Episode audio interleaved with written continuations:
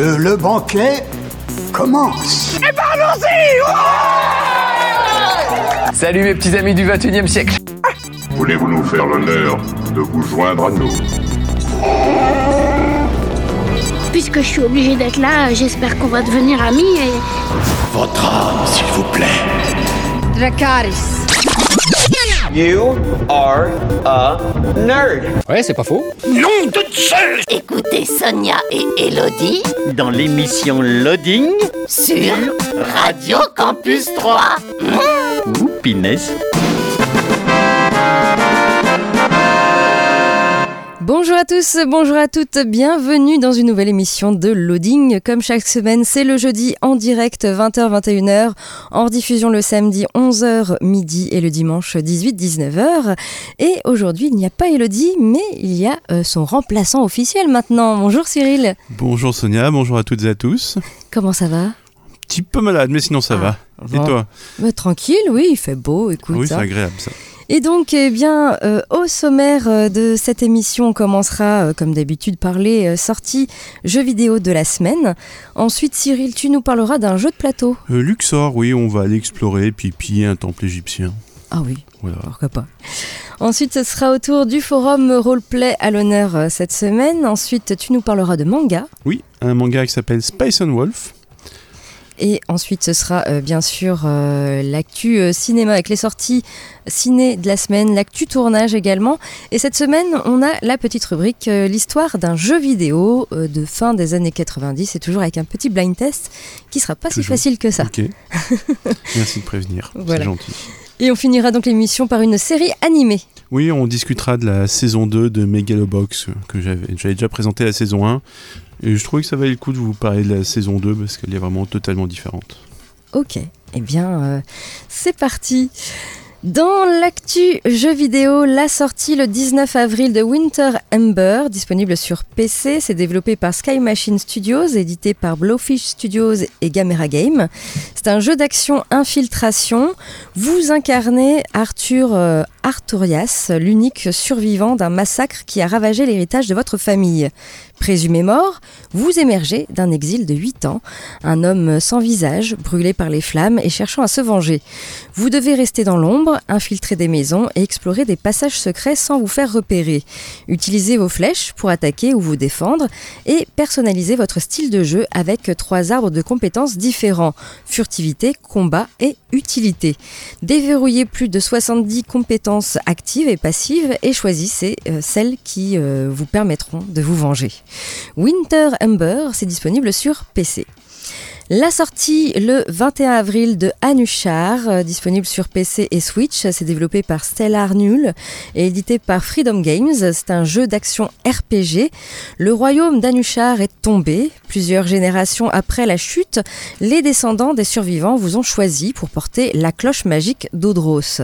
Les gardiens nécessaires à la restauration du royaume perdu d'Anushar se cachent dans le donjon magique et tortueux.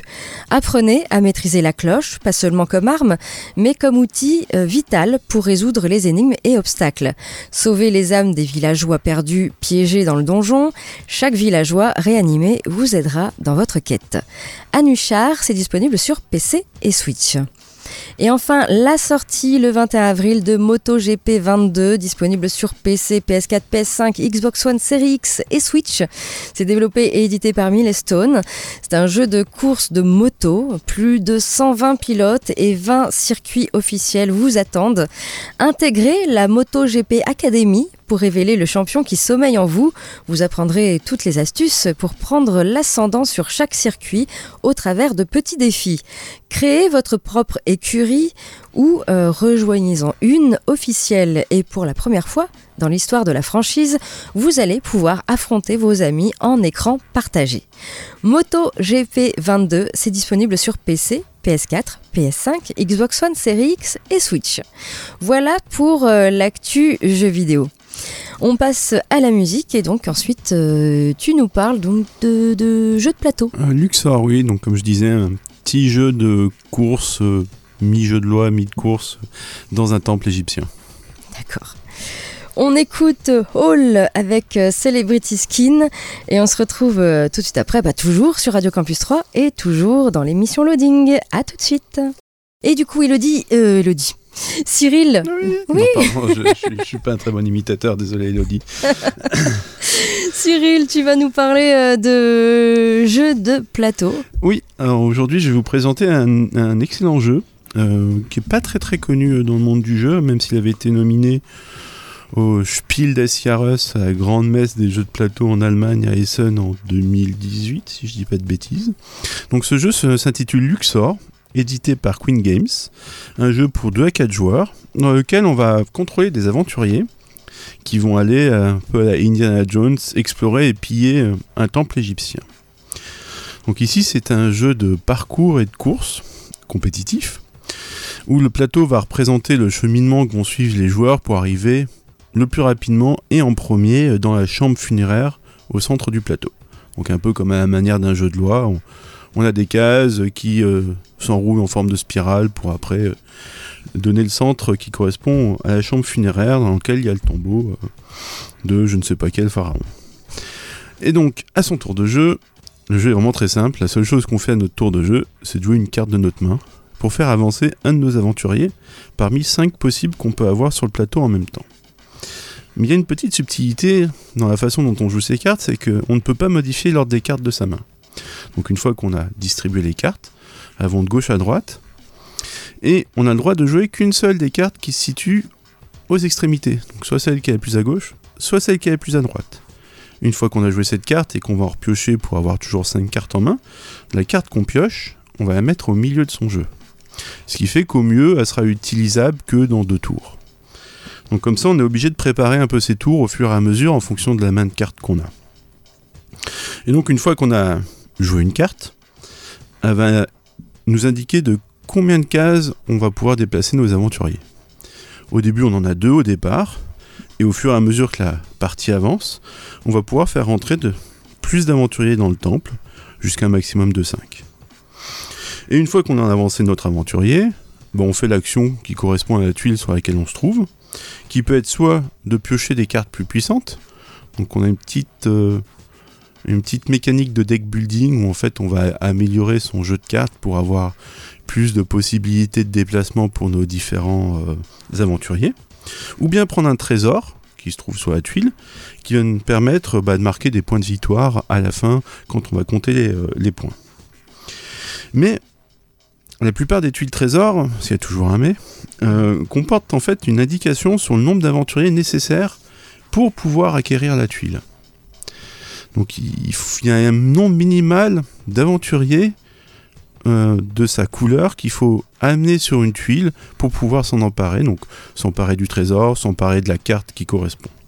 Et donc arriver en premier sur une tuile n'implique pas forcément que le trésor va revenir vers vous. hein. On peut se le faire piquer euh, sans aucun scrupule par un autre joueur. Donc on peut comme ça avoir des, euh, petits coups comme ça de Trafalgar derrière, un peu fourbe, où on, on pense qu'on va pouvoir avoir ce trésor-là parce que ça nous intéresse, et puis au final, bah non. Donc la partie va se terminer quand deux explorateurs, peu importe à qui ils appartiennent, rentrent dans la chambre funéraire centrale. Et ensuite, on va compter les points. Et on gagne donc des points grâce aux tuiles trésors qu'on a ramassées au fur et à mesure euh, des parcours de nos différents euh, aventuriers. En plus, ces tuiles trésors peuvent faire des combos entre elles, donc ça nous permet de gagner encore plus de points de victoire. Donc souvent, on essaye de bien cibler les tuiles trésors qu'on va récupérer. Et en plus, on gagne aussi des points de victoire en fonction de la position de nos différents aventuriers qui ont avancé dans le temple. Plus ils ont avancé loin, plus ça nous fera des points de victoire. Et puis en plus, il y a deux trois petits autres paramètres qui se rajoutent.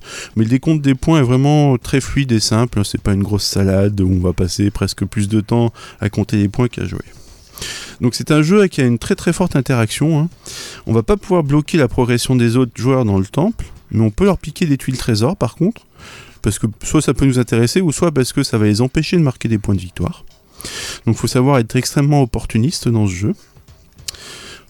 Pour conclure, c'est un jeu de course qui est vraiment très fun, vraiment simple à expliquer.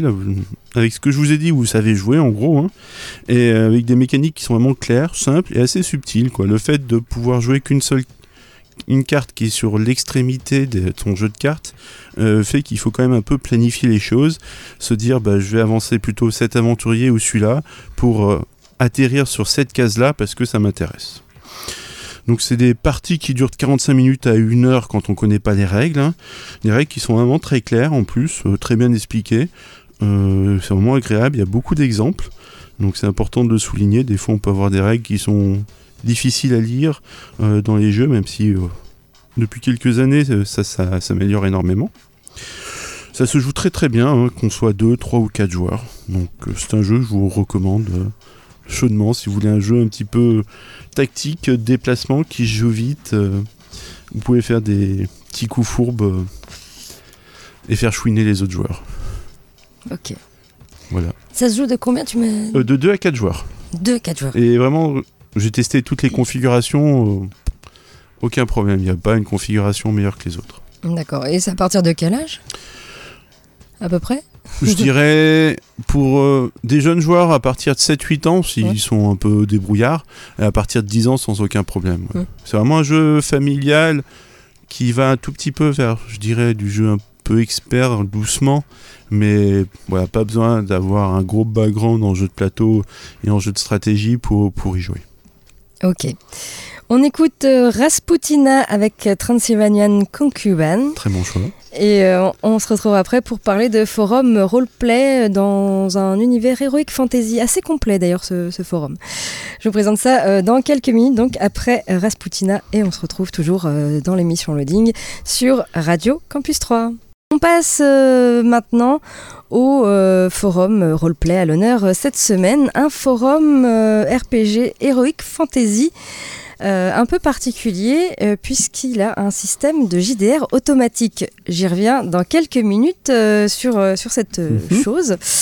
Ça se passe dans un vaste univers inventé aux intrigues multiples avec de fortes inspirations de Warcraft, Kingdom Earth et Avatar le dernier maître de l'air. Choisissez un archétype, une affinité élémentaire et lancez-vous donc dans l'aventure de ce forum qui s'appelle Legendary. Alors ici au niveau des graphismes on est plutôt dans le sombre, hein, dans les tons de violet, ce sont des avatars dessins. C'est un forum euh, qui a euh, ouvert ses portes le 28 février dernier, enfin une préouverture d'abord, le 28 février dernier. Et il y a un petit guide du nouvel arrivant, heureusement, puisque c'est un forum très très complet, il y a beaucoup de choses à lire et malgré tout, euh, même si vous êtes débutant sur les forums d'écriture, vous pouvez quand même intégrer sans problème ce, forum, ils le, disent bien.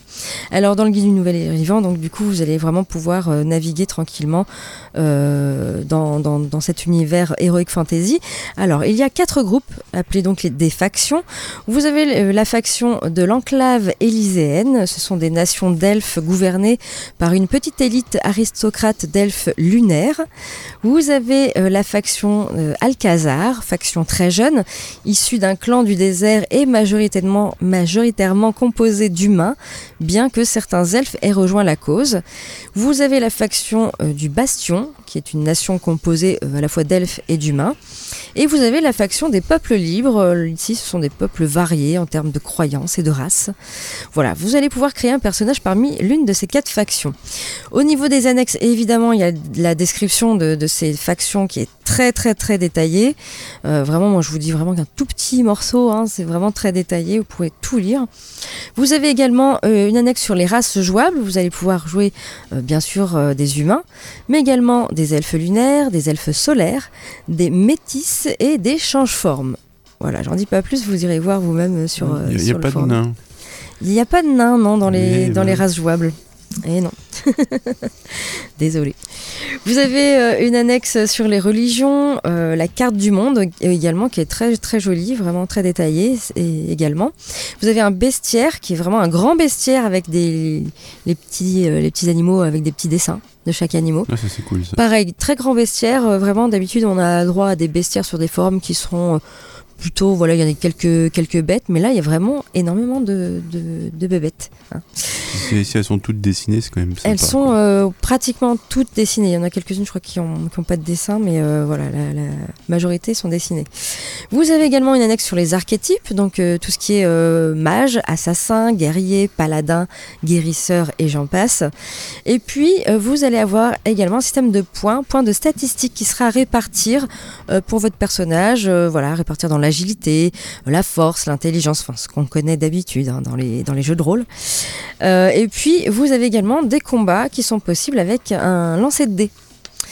Et euh, donc, Jean, euh, je parle donc de ce système de JDR automatique. Qu'est-ce que c'est? Eh bien, euh, sachez que ce forum n'est pas sur forum actif, donc il est sur, vraiment sur un site. Et ils ont fait en sorte que tout soit automatisé. Donc il y a beaucoup de fonctionnalités qui sont automatisées. Il y a le système de niveau et d'expérience qui est géré par un programme sur forum. hein. Vous avez un système de lancer de dés avec prise en compte du profil du perso pour déterminer la réussite. C'est vraiment euh, Ok, ok. chiadé hein, quand même. Vous avez un système de boutique avec gestion de la monnaie et achat automatique euh, donc dans la boutique. Et euh, bien. un, tout un tas d'autres choses comme ça qui sont automatisées. Alors c'est vrai qu'on n'a pas l'habitude de voir ça sur des forums roleplay, parce qu'en général c'est le maître du jeu qui fait lui-même Oui, oui. euh, le lancer de dés, ou alors euh, voilà qui met à disposition une boutique. Les gens euh, euh, ré- répondent sur le forum euh, ce qu'ils veulent dans la boutique, et puis euh, tout ça après c'est le maître du jeu qui gère. Finalement là tout est automatisé, Euh, c'est plus simple. Euh, vous avez un Discord qui est disponible. On ne peut malheureusement pas lire les roleplays, mais vous pouvez euh, donc quand même voir ce, ce forum sur legendary-rpg.fr. Donc un forum qui date depuis le 28 février dernier. Il y a déjà 16 membres enregistrés. Il faut 200 mots minimum d'écriture, ce qui, voilà, même si vous avez comme des fonctions automatisées, il demande quand même de faire un, un petit roleplay écrit. C'est le but. C'est oui, c'est le minimum. ouais. Voilà. Donc ça s'appelle Legendary, bien sûr, euh, sur notre blog, hein, loadingradio.wordpress.com. Je vous ai mis euh, le petit lien qui va bien. On écoute euh, à nouveau de la musique et ensuite euh, tu nous parles de manga. Oui, de Spice and Wolf, manga en 16 tomes, vraiment très cool. D'accord. On écoute Massisteria avec Furia et on se retrouve tout de suite après, toujours sur Radio Campus 3 et toujours dans l'émission Loading. Je suis accompagnée de Cyril qui fait. va nous parler de manga. Ouais, donc je vais vous présenter aujourd'hui un manga qui s'intitule Spice and Wolf, euh, qui est initialement une série de light novel qui a eu énormément de succès, ce qui fait que ça a été adapté en animé et notamment en manga, et qui a été distribué en France depuis 2012 par Ototo. Donc c'est une série qui est terminée, hein. vous avez 16 tomes, l'histoire se termine, donc ça c'est bien, parce que c'est des fois pas si facile de suivre des mangas sur... euh, 100, 200, 300 tomes, etc. Donc ici, dans Spice and Wolf, euh, l'histoire débute dans le village de Pasrao, au moment des moissons, où on y rencontre alors Laurence Kraft, euh, qui est le premier personnage principal du manga. Donc Laurence, c'est un marchand ambulant, ça doit faire 7-8 ans euh, qu'il pratique le commerce, et dans sa façon de commercer, c'est principalement via du troc. Donc comme ça, il va de ville en ville, et puis il échange en tout cas dans le début du manga, du blé ou encore des fourrures. Et c'est comme ça qu'il arrive euh, bah, à se faire de l'argent en échangeant euh, différentes euh, fournitures. Dans ce village, les habitants de Passereau ont conclu il y a fort longtemps un pacte avec Olo, une déesse louve, qui va être en charge bah, de justement protéger et d'assurer de bonnes récoltes de blé. Mais au fil du temps, grâce à des méthodes d'agriculture de plus en plus modernes, bah, les récoltes sont de plus en plus abondantes. Et même s'ils continuent à faire des rituels en l'honneur d'Olo, euh, pour la remercier de protéger les moissons, euh, les villageois croient de moins en moins en elle. Et donc, dans le premier tome du manga, on suit Laurence Kraft qui va quitter ce village et qui découvre dans sa carriole une jeune femme possédant des oreilles et une queue de loup et se présentant comme étant Holo la louve sage. Et donc dorénavant, dans la suite de tout le manga, on va suivre bah, les aventures de Laurence, qui va aider Holo à rejoindre sa contrée d'origine, qui est dans le nord euh, du continent. Donc ici, on a un manga qui se déroule euh, dans un univers médiéval fantastique, euh, qui traite euh, de voyages initiatiques et surtout de commerce. donc c'est pas très courant hein, dans, le monde du manga. Euh, ce qui est vraiment sympa dans ce manga, c'est qu'on est très rapidement happé et installé dans l'univers. Hein. Il y, y, a une histoire qui est vraiment bien construite, claire. Les deux personnages principaux, Holo et Laurence, sont vraiment attachants. Au niveau artistique, on a des traits qui sont bien dynamiques, un, style qui est vraiment très propre, euh, c'est super bien dessiné. Il y a un soin vraiment particulier qui est apporté à tous les décors et tous les costumes que les différents euh, protagonistes qu'on va découvrir au fur et à mesure du manga euh, portent sur eux. Hein. On a aussi un, un, aspect politique avec des enjeux importants qui arrivent aussi au fur et à mesure, hein. même si au début on, voilà, ça commence assez tranquillement. Et puis comme ça traite de commerce, on a des fois quand même des gros pavés à lire. Hein. Euh, il y a souvent des joutes d'arguments euh, entre les différents protagonistes, euh, vu que c'est du commerce. Et donc, ce qui fait que bah, c'est très cool. Quoi. On, on, découvre vraiment le monde marchand, son fonctionnement, les coups tordus qu'il peut y avoir derrière, et qui peuvent porter sur plusieurs tomes en fait. Euh, ce qui est vraiment cool aussi dans, dans ce manga, c'est que le duo de héros qu'on suit est vraiment très complémentaire.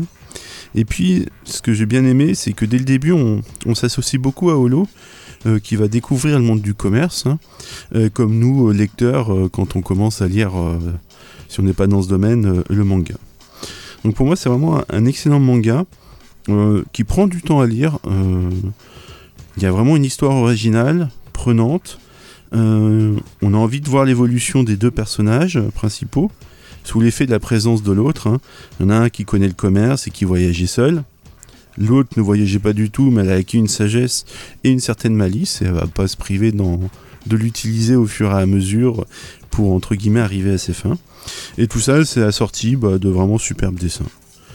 Donc, je vous recommande la lecture de Spice and Wolf, euh, édité par Ototo. Vous avez euh, seulement 16 tomes, mais c'est des tomes qui voilà, prennent du temps à être lus, dégustés euh, et appréciés. Quoi. Ok, très bien. Merci euh, Cyril. Avec plaisir. On écoute à nouveau de la musique et ensuite on parlera des sorties ciné à 3 cette semaine, avec également euh, l'actu tournage, un spécial euh, tournage de jeux vidéo transposé sur grand écran. Mmh, je sais pas ce que ça va donner. je sais pas. Ensuite, euh, eh bien, ce sera l'histoire, la petite rubrique l'histoire d'un jeu vidéo, où Mhm. je vous parle d'un jeu vidéo des fins des années 90, toujours avec un petit blind test, et on finira donc par une série animée. Ouais, la saison 2 de Megalobox. Ok. On écoute les Breeders avec Cannonball et on se retrouve euh, tout de suite après, toujours sur Radio Campus 3, toujours dans l'émission Loading. On passe maintenant euh, aux sorties ciné à 3 cette semaine avec encore euh, pas mal de films à l'affiche. Tout d'abord, euh, le film Le Monde après nous, réalisé par Louda Ben Salah Casanas avec Aurélien Gabrielli et Louise Chevillotte. L'Abidi est une jeune d'aujourd'hui. Il va de, de petite magouille en job d'un point, habite en colocation dans une chambre de bonne et se rêve écrivain. Mais sa rencontre avec Elisa l'oblige à repenser son train de vie au-dessus de ses moyens. Le monde après nous, donc, c'est à voir actuellement au CGR à 3. Vous avez le film Le secret de la cité perdue, réalisé par Aaron et Adam Nee, avec Sandra Bullock, Channing Tatum et Daniel Radcliffe. Loretta, romancière brillante mais solitaire, est connue pour ses livres mêlant romance et aventure dans des décors exotiques. Alan, mannequin, a pour sa part passé la plus grande partie de sa carrière à incarner Dash, le héros à la plastique avantageuse figurant sur les couvertures des livres de Loretta. Alors qu'elle est en pleine promotion de son nouveau roman en compagnie d'Alan, Loretta se retrouve kidnappée par un milliardaire excentrique qui est persuadé qu'elle pour, qu qu'elle pourra l'aider à retrouver le trésor d'une cité perdue évoqué dans son dernier ouvrage. Déterminé à prouver qu'il peut être dans la vraie vie à la hauteur du héros qu'il incarne dans les livres, Alan se lance à la rescousse de la romancière. Le secret de la cité perdue, c'est à voir actuellement à 3 au CGR. Vous avez le film Les 100 dents, réalisé par Pascal Rabaté avec Yolande Moreau et Gustave Kervern. Un clan vit à rebours de la civilisation dans l'inframonde d'une décharge. Cette mini-tribu recycle en toute illégalité notre rebut pour s'aménager de manière étonnante un hameau de briques et de brocs. La vie pourrait ainsi couler si une équipe policière ne se mettait sur leurs traces. Les 100 dents, c'est à voir actuellement au CGR à 3. Vous avez le film Les Sekpa, euh, réalisé par Ali Hakim Bougueraba avec Hichem Bougueraba. Les Sekpa se font virer de leur établissement. À la grande surprise, ils intègrent le prestigieux collège Franklin Roosevelt. Le principal, peu enclin à voir la réputation de son école se détériorer, imagine un stratagème pour virer les SECPA tout en conservant euh, les aides. Alors qu'ils savourent leur nouvelle vie, lient des amitiés et deviennent de plus en plus populaires, les SECPA découvrent le projet du principal. Ils décident alors de tout faire pour déjouer ses manigances. Voilà, les SECPA, c'est également à voir euh, cette semaine au CGR 3. Vous avez un film d'animation documentaire euh, My Favorite War, réalisé par Ilse Burkowska-Jacobson. Dans les années 70, la Lettonie est une république socialiste soviétique. Ilse, la réalisatrice, nous raconte son enfance en pleine guerre froide, sous un puissant régime autoritaire. Euh, d'abord fervente communiste, elle aiguise tant bien que mal son esprit critique face à l'endoctrinement national, mais c'est l'adolescence qui lui permet enfin de conquérir une véritable liberté de pensée. My Favorite War, c'est à voir actuellement au CGR à 3. Vous avez également le film Ogre, réalisé par Arnaud euh, Malherbe, avec Anna Gérardo et Yannick Mazili. Fuyant un passé douloureux, Chloé démarre une nouvelle vie d'institutrice dans le Morvan avec son fils Jules, 8 ans. Accueillie chaleureusement par les habitants du village, elle tombe sous le charme de Mathieu, un médecin charismatique et mystérieux. Mais de terribles événements perturbent la tranquillité des villageois. Un enfant a disparu et une bête sauvage s'attaque au bétail. Jules est en alerte, il le sent quelque chose rôde la nuit autour de la maison. Ogre, c'est à voir actuellement euh, également au CGR 3. Vous avez le film Un talent en or massif réalisé par Tom Gormican avec Nicolas Cage et Pedro Pascal. Nicolas Cage est maintenant un acteur endetté qui attend le grand rôle qui relancera sa carrière. Pour rembourser une partie de ses dettes, son agent lui propose de se rendre à l'anniversaire d'un dangereux milliardaire qui se révèle être son plus grand fan. Mais le séjour prend une toute autre tournure lorsque la CIA le contacte, lui demandant d'enquêter sur les activités criminelles de son hôte. Nicolas Cage va devoir jouer le rôle de sa vie et prouver qu'il est à la hauteur de sa propre légende. Un talent en or massif, c'est à voir également sur vos écrans troyens. Vous avez euh, des petits films, euh, programmes de court-métrage d'animation euh, pour petits et grands qui s'appelle Maman pleut des cordes, réalisé par Hugo de Faucompré, Ravier Navarro Aviles, Dina Velikovskaya et Natalia Mirzoyan. Voilà, programme de plusieurs courts-métrages qui durent un petit peu moins d'une heure, qui s'appelle donc Maman pleut des cordes. Également, vous pouvez voir euh, le remake américain euh, de la famille Bélier qui s'appelle Coda. C'est réalisé par Sian Eder, c'est avec Emilia Jones et Marley Matlin. Ce sera samedi 23 avril à 17h55 en version originale sous-titrée euh, au CGR. Et puis des avant-premières, l'avant-première de Champagne, réalisée par Nicolas Vanier avec Elsa Zilberstein et Eric Elmonino. Ce sera mardi 26 avril à 20h30 en présence de l'équipe du film. Et puis euh, le film en avant-première Dawn Downton Abbey 2, Une nouvelle ère, euh, réalisé par Simon euh, Curtis avec Hugh Bonneville et Jim Carter. Ce sera mardi 26 avril également à 20h30, toujours au CGR 3. Et puis, euh, sachez que vous avez un rendez-vous avec du champagne. Ce sera jeudi 28 euh, avril à 19h30 au CGR. Euh, un ciné-débat et, et, dégustation de champagne. Vous allez pouvoir plonger dans l'univers des vignes et du champagne de l'Aube avec le documentaire Le champagne à rendez-vous avec la lune. Voilà, ce sera jeudi 28 avril à 19h30, toujours au CGR à 3.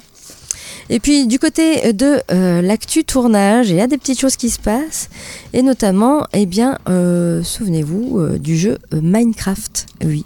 Eh bien, Jason Momoa est en passe de jouer dans l'adaptation ciné. Ok. Ça fait bizarre, oui. oui, pourquoi pas en 2009, le Suédois Marcus Persson développe un étrange jeu en vue subjective proposant aux joueurs de construire et collecter des ressources dans un open world. Son nom, Minecraft. Sorti en 2011, il fait très vite sensation auprès des gamers. En effet, après, en quelques mois, il passe la barre des 2 millions d'exemplaires et est plébiscité par la critique. Depuis, le jeu est mis à jour régulièrement, suscitant, suscitant toujours un large public avec 200 millions d'exemplaires vendus à travers le monde. Cela donc valait bien une adaptation en live action pour Hollywood. C'est ainsi qu'en juin 2016, le euh, site officiel de Minecraft annonce l'arrivée d'un film en 3D. Si le projet a par la suite tâtonné, on apprenait en 2019 qu'il devait sortir dans le courant de l'année 2022. De plus, il disposait d'un réalisateur avec Peter Solette. Cependant, eh bien, comme pas mal de films, eh bien, le Covid est passé par là. Ce qui a obligé euh, Warner Bros. à repousser le long métrage. Eh bien, bonne nouvelle, toutefois, le film pourrait compter euh, sur une star. Alors que le film a, changé euh, de réalisateur puisque c'est désormais Jared S. qui met en scène le projet, on apprend donc que Jason Momoa est en négociation pour rejoindre l'aventure Minecraft. L'acteur est devenu un habitué des productions Warner Bros. Dans les films Aquaman, Justice League, La Grande Aventure Lego 2 et Dune. On ignore toutefois euh, quand Minecraft sortira au cinéma, mais cela se fera probablement vers janvier 2023. En effet, c'est à cette, année-là euh, que Wa- Warner Bros. euh, va perdre les droits d'exploitation du jeu. Ah oui, donc, Le studio a plutôt intérêt à sortir le film euh, le plus tôt possible.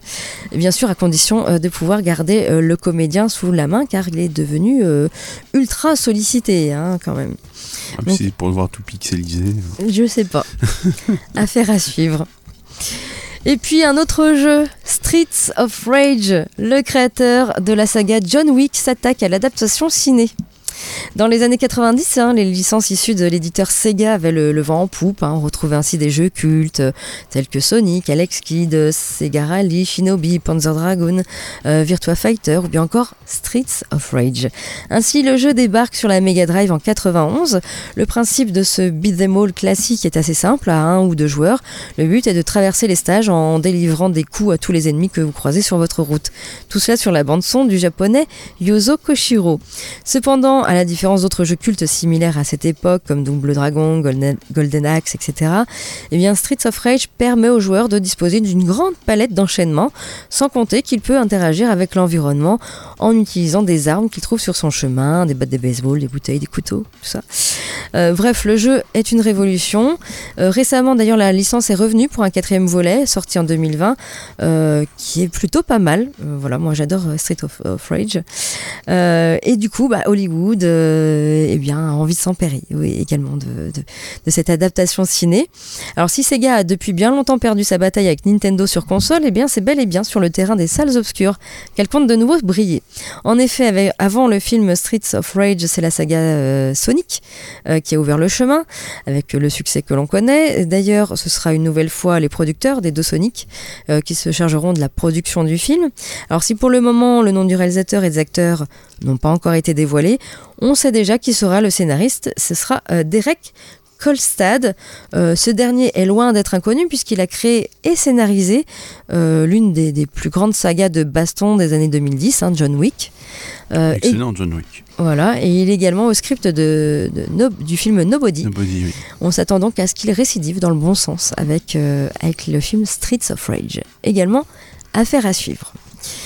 Et puis, euh, on en arrive donc euh, à notre petite rubrique euh, avec toujours un petit blind test. Cette semaine, c'est l'histoire d'un jeu vidéo. Voilà, je vous parle d'un jeu vidéo de fin des années 90. Et je pense que ça sera pas si facile que ça, même si j'ai beaucoup joué à ce jeu dans, les années fin 90, début 2000. Euh, J'aurais pas su reconnaître la musique.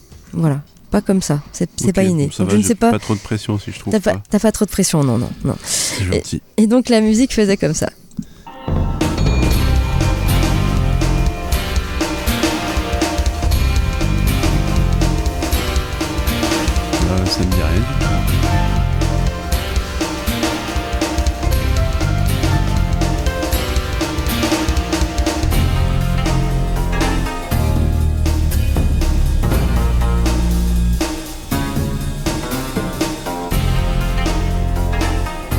Donc il est sorti en 98 sur PS1. Ah, J'ai peut-être joué, mais là, la musique me dit rien du tout.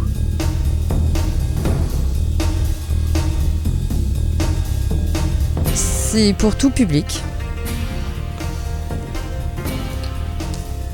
peut-être Ouais. plus pour les jeunes, on va dire. Ok. Et On est encore. vieux, c'est ça Si je te dis que Dragon,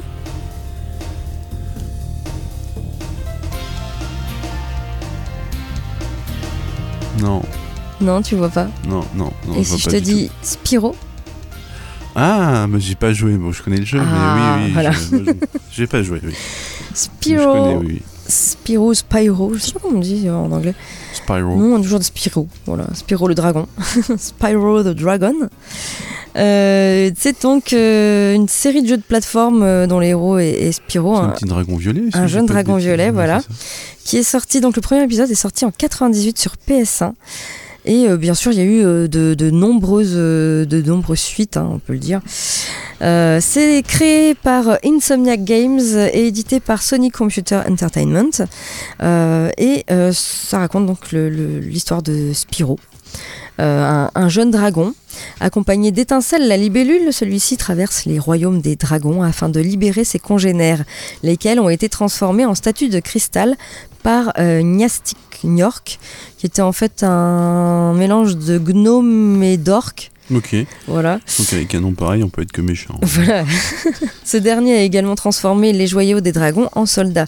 Pour mener à bien sa mission, Spyro dispose de capacités telles que cracher du feu, charger ses, ses ennemis et planer. Voilà, ce euh, jeu est sorti et il a eu euh, un énorme succès euh, commercial, Euh, plus de 5 millions d'exemplaires vendus à travers le monde et il a été vraiment très bien critiqué, autant par ses qualités graphismes, parce que c'était un moteur de jeu en 3D, euh, assez innovant déjà euh, à l'époque, et également par sa bande son, puisque il a- la bande son a été composée par euh, Stewart Copeland, le batteur du groupe The Police. Donc c'est pas rien. hein. Non, non, non. Et voilà. Alors moi, mes souvenirs, c'est que je, je- enfin, c'est c'est très addictif, Spyro, quand on y joue la première fois. On n'est pas très vieux non plus. Euh, on a vraiment envie de découvrir le monde, etc. Euh, très fluide également. euh, Enfin voilà, très très facile à prendre en main. Vraiment un, bon petit jeu que je vous conseille. D'ailleurs, il y a eu un remake en 2018 sous le titre euh, Spyro Reignited Trilogy. Donc voilà, c'était une trilogie au départ. Euh, Il y avait Spyro 2 Gateway to Glimmer et Spyro Year of the Dragon en 99 et en 2000, euh, qui sont tous les trois d'ailleurs sortis sur euh, la PS1. Voilà, donc, euh, puis petite anecdote, euh, également au départ, Spyro ne devait pas être violet, il devait être vert. Sauf que comme il est souvent sur de l'herbe verte, Ah, ben, ils, ont, ils ont préféré le faire violet. Et puis euh, Oh, Il a une bonne bouille, hein, je trouve, de mémoire. Ouais, il a une bonne bouille. Alors, il faut savoir que le, le, le dragon sur la, la pochette euh, européenne n'est pas également la même que, que la pochette euh, asiatique, où ils ont un petit peu fait des yeux plus ronds, plus, pour qu'ils soient plus sympas. Plus kawaii. Voilà. Et puis les joueurs ont découvert également, en fouillant dans les fichiers du jeu, des extraits d'œuvres de Shakespeare, à- Edgar Allan Poe, Melville Dickens et autres grands noms de la littérature, euh, répétés en boucle dans un fichier texte pour compléter euh, l'espace disponible sur le CD. Ok. Voilà, c'était une petite, euh, petite anecdote. Bon. Voilà pour Spyro. En tout cas, moi, je vous le conseille si vous n'y avez pas joué. On a euh, encore euh, très peu de minutes, donc je te laisse enchaîner sur une série Très animée. rapidement, Ouais, euh, je vais donc deux minutes. discuter. Deux minutes, c'est parti. Top chrono. Euh, donc, on va discuter rapidement. Je vais vous présenter la saison 2 de Megalobox, qui est donc en, en 13 épisodes, disponible sur Wakanim et Crunchyroll, où on va retrouver Gearlet Joe, 5 ans après qui, son affrontement contre Yuri lors de la grande finale du tournoi de Megalobox.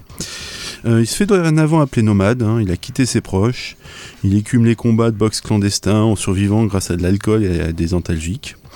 Donc le début de l'animé est beaucoup plus sombre que la précédente saison. hein. On y découvre Joe sous un jour nouveau via son rapport à la mort et à l'acceptation de la mort. Je vais pas en dire plus parce que bon, on n'a pas le temps et puis c'est pas bien de spoiler. Euh, mais voilà, le début de cette saison baigne euh, dans une super ambiance hispanique. On va retrouver, qu'on retrouve notamment dans les génériques de début et de fin, et aussi via le fait que bah, la mort, euh, c'est qu'un passage quand celle-ci est acceptée, et que Joe va devoir franchir le pas. On a une saison euh, beaucoup plus mature, profonde, sombre, avec beaucoup de thèmes différents qui sont abordés. Euh, les musiques sont géniales, les design sont top. Et on a aussi, ce que j'ai trouvé vraiment très sympa, un, jeu de transition dans les couleurs qui sont utilisées au fur et à mesure des épisodes, qui montre vraiment l'évolution euh, émotionnelle et spirituelle de Joe au fur et à mesure.